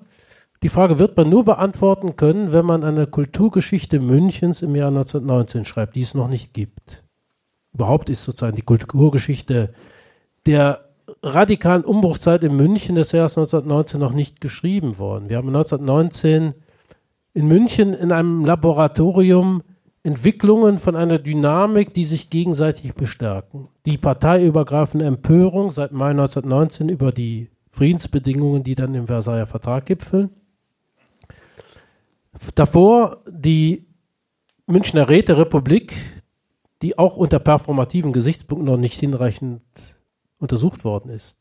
Das sind Volksredner, Volksagitatoren, die die Masse politisieren, die schon vorher in den Kasernen, in Arbeiter- und Soldatenräte sind performative Ereignisse, wo plötzlich Gefreite reden können, wenn sie zu anderen, auch zu Offizieren reden. Da werden die Hierarchien abgeschafft. Und dann haben wir die Gegenrevolution in München, die blutige Niederschlagung der Räterepublik in einem Blutblatt. Auch die Räterepublik selbst war militant radikal und menschenverachtend. Und das ist ein Nährboden äh, sozusagen auch des Kultes von Gewalt. Und vor diesem Hintergrund muss man meines Erachtens die politische Sozialisation Hitlers äh, sehen. Und er hat den Antisemitismus, in, das erste Zeugnis, das wir haben, ist der Brief an Adolf Gemlich vom September 1919, der ja gut überliefert ist. Er hat diesen Antisemitismus, und das dürfen wir nicht vergessen, von Anfang an immer in Beziehung zum Antikapitalismus gebracht. Jude zu sein hieß für ihn immer Kapitalist zu sein. Der Jude war das Symbol der Geldherrschaft, der Börsenherrschaft. Und das geht bis zum politischen Testament Hitlers weiter, wo er im Grunde die These aufstellt, dass aufgrund der Finanz- und Wirtschaftsinteressen der jüdischen Spekulanten in den USA aber vor allem in Großbritannien der Krieg entfesselt und weitergeführt worden sei, der ja aus seiner Sicht unnötig gewesen ist. Hier haben wir eine Verbindung von Antikapitalismus und Rassenantisemitismus, die Hitler von Anfang an verfolgt. Und mir scheint, dass diese antikapitalistisch, antiwestliche Grundeinstellung Hitlers viel stärker eine Koordinate seiner Weltanschauung gewesen ist als der Antikommunismus. Ich sehe im Moment keine Wortmeldung mehr. Ihre große Chance. Ganz hinten, ja. Also ist vielleicht keine Frage, aber ich, ich weiß nicht, vielleicht liege ich auch ganz falsch. Ich habe mal gehört, vielleicht ist das ja auch nur eine Anekdote, aber weil vorhin doch das Thema war, warum er jetzt da ein Buch geschrieben hat, diesen Mein Kampf. Ähm, war das nicht so, dass auch in diesem Gefängnis Kommunisten gewesen sind und dieser Hitler während äh, in der Zelle, während er da war, war, so viel auch rumgeschrien hat und immer ständig seine ganzen Thesen sozusagen lautstark formuliert hat, dass die wohl gesagt haben, mach mal keinen so einen Krach, sondern schreib das mal auf, was du da immer ständig redest. Und dann hat er wohl gedacht, ja, dann werde ich das wohl aufschreiben. Das ist, glaube ich, keine Anekdote, sondern das ist zu falsifizieren. Nein, das war nicht der Fall. Äh, Hitler war in dem Trakt, war, es gab einen sogenannten, sogenannten, ironisch wird es als Feldherrentrakt bezeichnet. Dort waren Adolf Hitler, Emil Maurice, Rudolf Hess und zwei Personen, die unbekannt sind, weil sich noch nie jemand wissenschaftlich wirklich mit ihnen beschäftigt hat. Friedrich Weber, Leiter des Bundes Oberland und Hermann Kriebel, der die Vaterländischen Verbände angeführt hat. Über Friedrich Weber und Hermann Kriebel, ich habe natürlich versucht, Nachlässe zu finden, ist mir nicht gelungen. Also es waren diese fünf Personen, die waren isoliert und gelegentlich ist Hitler sozusagen zu seinen Leuten gegangen, und hat denen in der Tat dann auch etwas, eine Leseprobe vorgetragen. Auch dort hat er sozusagen schon sehr frühzeitig die Reaktion getestet. Das war alles sozusagen ein großer Kameradschaftsabend dann. Und äh, die waren also, man blieb unter sich, man war entre nous und äh, insofern ist das eine sehr singuläre Situation, auch kommunikative Art, die Hitler dazu verleitet hat, seine Gedanken schriftlich niederzulegen. Ludendorff ist nicht inaktiv worden. Der Weltkriegsheld, dem tut man doch von Seiten der Justiz nichts an.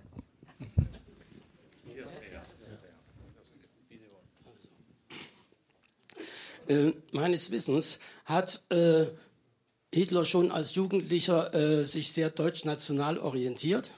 Äh, sein größtes Vorbild, Vorbild war Schönerer und ein, ein äh, etwas späteres Vorbild war dann Luiger, den er auch dann persönlich, von dem er auch persönlich reden gehört hat. Und Luiger war ja der, äh, wie, wie, man auch heute noch schreibt, der erfolgreichste Bürgermeister Wiens.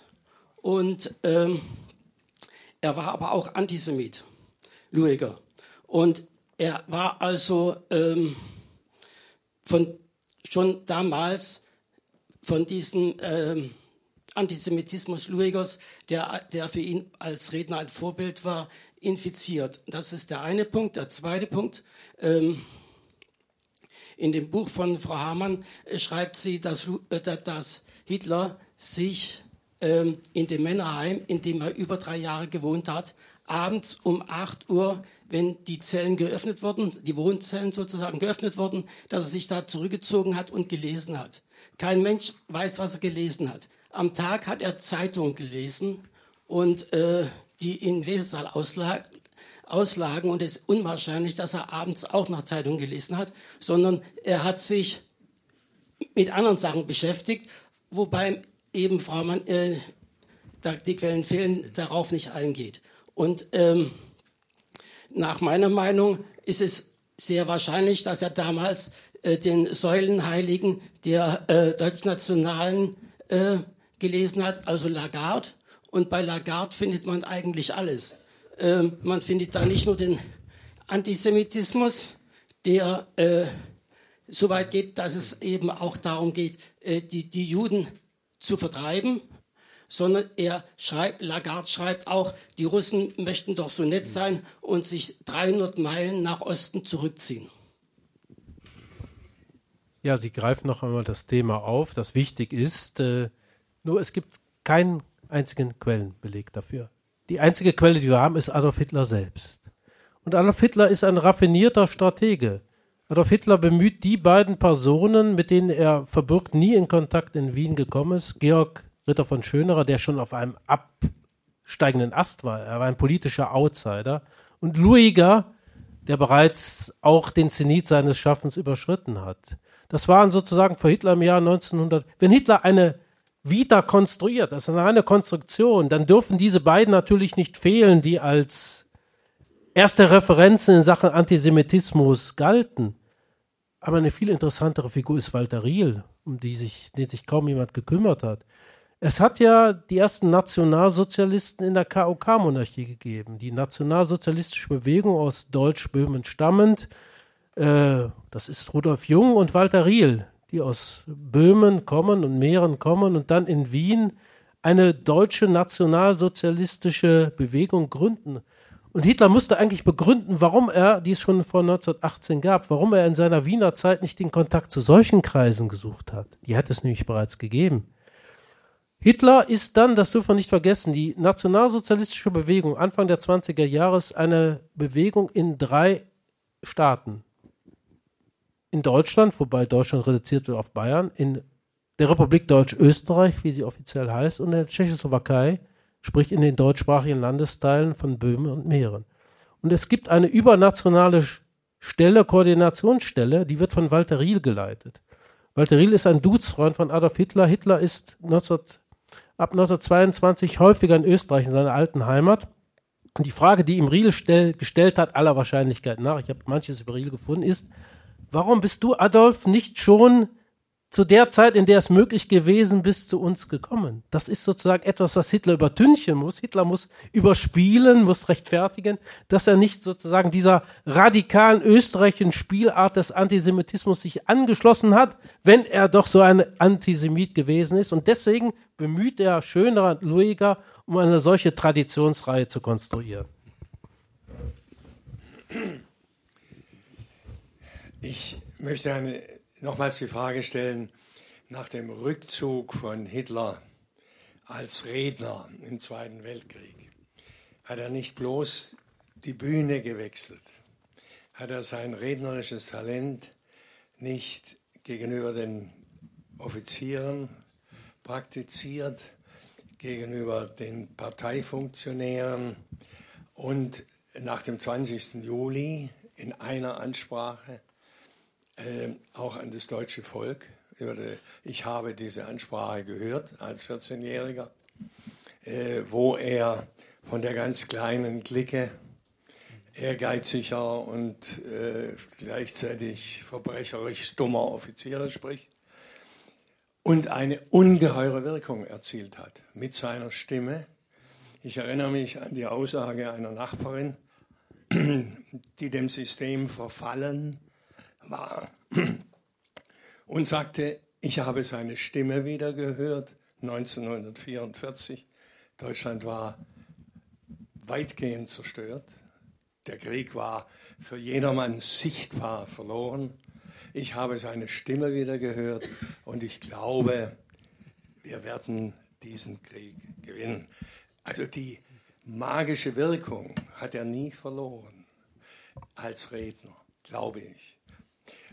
Fest äh, schreibt ja auch im, in dem Büchlein Der Untergang über, eine, über einen Wutausbruch in der, im Bunker gegenüber den Offizieren, als die, als die äh, militärische Lage verzweifelt ist und eigentlich der Widerstand ganz nahe lag, dass er die wiederum rednerisch klein gemacht habe.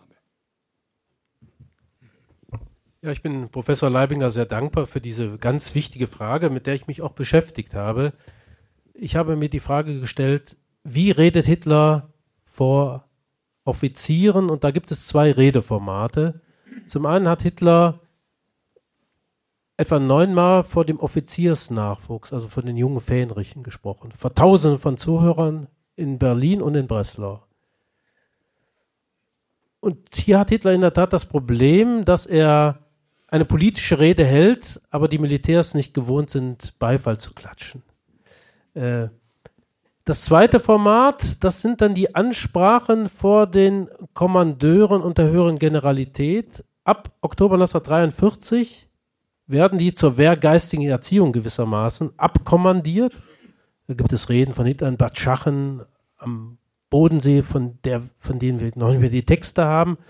Aber überliefert sind einige Ansprachen in der Wolfschanze, vor allem die Ansprache am 27. Januar 1944, die mit einem Eklat endete, weil Manstein dort Hitler mit einem Zwischenruf unterbricht. Also auch da ist das große Problem für Hitler, dass er überzeugen muss mit seinen Mitteln des Volksredners eine Gruppe von Zuhörern, die eigentlich an einen nüchternen Wissensdiskurs über die militärische Lage interessiert ist, während Hitler politische Grundsatzerklärungen und weltanschauliche Bekenntnisse von sich gibt. Also das sind zwei Formate, die nicht zueinander passen. Hitler schafft es nicht, die höhere Generalität rhetorisch mit seinen bewährten Mitteln zu überwältigen. In diesem sehr persönlichen Kreis. Und dann die, das dritte Format, das sind denn die Lagebesprechungen. Sie haben völlig recht. Hitler hat sich immer auf der Bühne gesehen, selbst in der Lagebesprechung. Auch dort hat er wie Wilhelm Hannes Scheid, der ein Dutzend Mal daran teilgenommen hat, das sehr reflexiv und zutreffend beobachtet hat, Hitler hat immer eine Rolle gespielt. Er hat immer das große Wort geführt. Er hat zum Beispiel verhindert, dass sich vorher und nachher die Militärs getroffen haben, um sich abzustimmen. Es gab nur ein Redeformat und er als Diskussionsleiter hat bestimmt, wer wann was sagte. Man konnte etwas sagen, aber Hitler ist der eindeutige Dominierende, der diesem besonderen Format der Lagevorträge seinen Stempel aufgedrückt hat. Also auch dort in der Tat hat er immer, ist er immer aufgetreten, er konnte nicht aus dieser Rolle heraus, hat die Situation dominiert, allerdings ohne bei den höheren Militärs dieses charismatische, überwältigungsästhetische Potenzial äh, zu entfalten, was er in anderen Formaten besessen hat. Und dann die Stimme Hitlers im Radio. Ja, das ist das, was ich akusmatische Herrschaft nenne. Dass Hitlers Stimme noch im Jahr 1944 so vertraut war, sie war ja in der Tat auch seine letzte Rundfunkansprache am 30. Januar 1945. Auch dort wird man stimmlich gesehen wenig Veränderungen äh, wahrnehmen können. Die Stimme als Bürgschaft. Hitlers Claudia Mölders. Schmölders hat ein Buch geschrieben über das Gesicht als Bürgschaft. Bei Hitler müsste man sehr viel stärker von der Stimme als körperlicher Bürgschaft des Herrschaftsanspruchs Hitlers sprechen. Und insofern ist Hitlers akusmatische Herrschaft in der Tat bis zum Schluss ungebrochen geblieben. Dass, äh, Hitler, dass Hitler ein Blender war und ein Meister der Massensuggestion, das ist allgemein bekannt. Aber was bis jetzt noch nicht erwähnt wurde, dass er äh, in Josef Goebbels einen Mann hatte, der ihm eigentlich in nichts nachstand. Wie sehen Sie denn das, Herr Dr. Pütter? Also Goebbels kommt in diesem Buch auch vor. Also wenn Sie das Buch lesen, das muss auch so sein, weil die Goebbels-Tagebücher, deren Quellenwert enorm hoch ist, eine exzellente Quelle auch für den Retor Hitlers abgeben. Ja, Goebbels ist eine besondere, auch Künstler Natur, der promovierte Literaturwissenschaftler Dr. Paul Josef Goebbels in Heidelberg promoviert worden. Ja, sozusagen auch, sozusagen hatte auch jüdische Lehrer. Goebbels ist jemand, der im Unterschied Hitler, zu Hitler sich auch auf das geschriebene Wort versteht. Goebbels kann Bücher schreiben, er kann Aufsätze schreiben, er kann Pamphlete schreiben, er schreibt seine Reden auch weitgehend selbst. Also hier, und das erklärt auch, warum Goebbels sehr schnell in die Rolle des heimlichen Reichskanzlers schlüpft. Denn Hitler lässt ja ab 1943, spätestens ab 1943, seine politische Herrschaft, seine Reichskanzlerschaft, wenn Sie so wollen, ruhen. Man braucht ein Organ, das koordiniert. Ian Gerscher hat mit Recht darauf verwiesen, dass es Bormann, Himmler, Speer und Goebbels sind. Aber Goebbels hat eine besondere Rolle, weil er der Einzige ist, der auch kommunizieren kann weiterhin. Und sowohl als jemand, der Aufsätze schreibt für das Reich, als auch jemand, der Reden hält. Also insofern bilden Goebbels und Hitler eine Schicksalsgemeinschaft. Sie sind in dem Hinsicht symbiotisch und es ist wahrscheinlich kein Zufall, dass Goebbels der einzige von den genannten ist, der Hitler dann in den Selbstmord folgt. Ich habe im Moment, bevor wir weitermachen, noch zwei Wortmeldungen und ich würde es gerne bei denen auch belassen, damit wir langsam zu einem gemeinsamen Ende kommen, sonst geht einer nach dem anderen und das fände ich schade. Sie sind der Erste. Ich bin jetzt auf den Gedanken gekommen von Herrn Leibinger, als er den Redner anspricht, dass ich mal vor einem Übervierteljahrhundert eine Biografie über den Heinz Rühmann gelesen habe. Und der Heinz Rühmann und der Adolf Hitler, die hatten den gleichen Schauspiel- und Rhetortrainer in München. Mit sehr unterschiedlichem Erfolg. Ich habe dann hinterher, nachdem ich das, die Biografie eines Engländers gelesen habe, nicht mehr so viel mit dem Heinz Rühmann zu tun gehabt.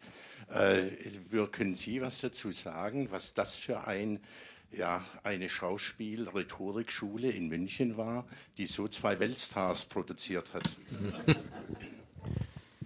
Ich muss gestehen, ich habe diese Biografie oder Autobiografie von Hans Rümer nicht gelesen, das muss ich vielleicht tun. Ähm, also es, es, es, gibt, es gibt einen Bühnenschauspieler, der zugleich Opernsänger war, der mit bürgerlichem Namen Paul Walter Stieber, Künstlername Paul Devrien heißt.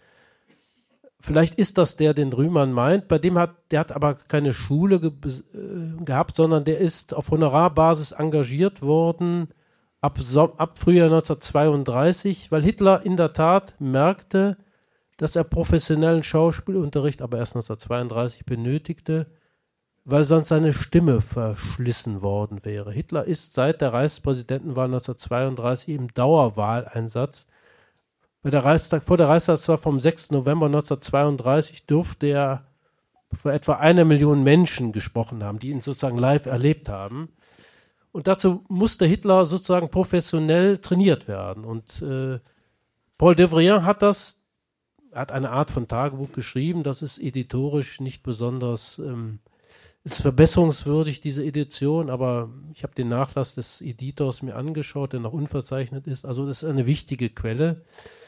Und daraus geht hervor, dass Hitler sozusagen nach den Auftritten in den Gasthäusern, wo er übernachtet hat, irgendwo in Hinterpommern oder Ostpreußen, dann das Feedback bekam. Und Paul Devrien ist durchaus kritisch mit seinem Schüler Hitler umgegangen und Hitler hatte es lange Zeit gebraucht, bis er diese Reden internalisiert hat, aber allem Anschein nach ist es gelungen, dass Hitler danach bühnengerecht gesprochen hat. Also Gestik, Mimik in einen optimales äh, Verhältnis äh, gebracht hat äh, und auch seine Stimme so eingesetzt hat, dass er bestimmte Fehler vermieden hat. Könnten Sie beschreiben, inwieweit sich die künstlerische, ästhetische Auffassung oder das innere Erleben Hitlers ähm, sich von der in Bezug auf die Bühne Richard Wagners, das Theater, ähm, von der Ludwig II. von Bayern unterscheidet?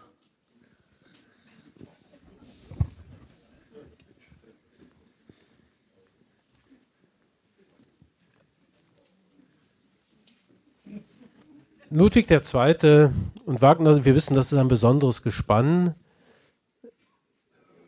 Aber Ludwig II. für ihn war die von Wagner geschaffene Traumwelt eine Traumwelt, in die er sich flüchtete, um von der harten Politik zu fliehen, eine Traumwelt. Hitler ist jemand, der als Kunstliebhaber, als Connoisseur, als einer von vielen Wagnerianern, das war ja eine verbreitete Kunstauffassung, Angst auch eine umstrittene,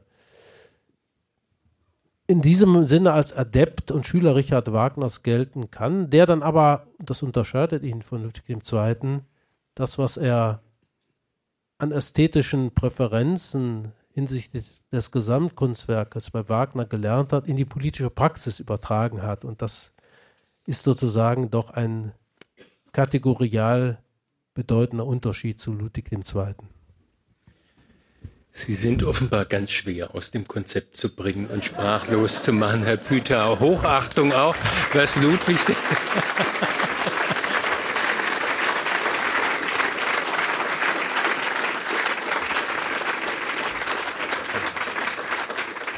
Nicht nur alle Fragen zu Hitler beantwortet, sondern auch Ludwig II. Wirklich große, große Hochachtung. Ich danke Ihnen ganz herzlich für Ihr großes Interesse, für die vielen Fragen, die noch gekommen sind. Wenn der ein oder andere noch eine hat, dann ist Herr Püter bestimmt bereit, äh, am Signiertisch noch zu beantworten. Auf den Büchertisch will ich Sie natürlich hinweisen. Und Herr Püter wird gerne auch signieren. Und bei Ihnen, Herr Püter, möchte ich mich bedanken für dieses Buch und für den wirklich hochinformativen Abend, den Sie uns heute miteinander gemeinsam beschert haben. Herzlichen Dank.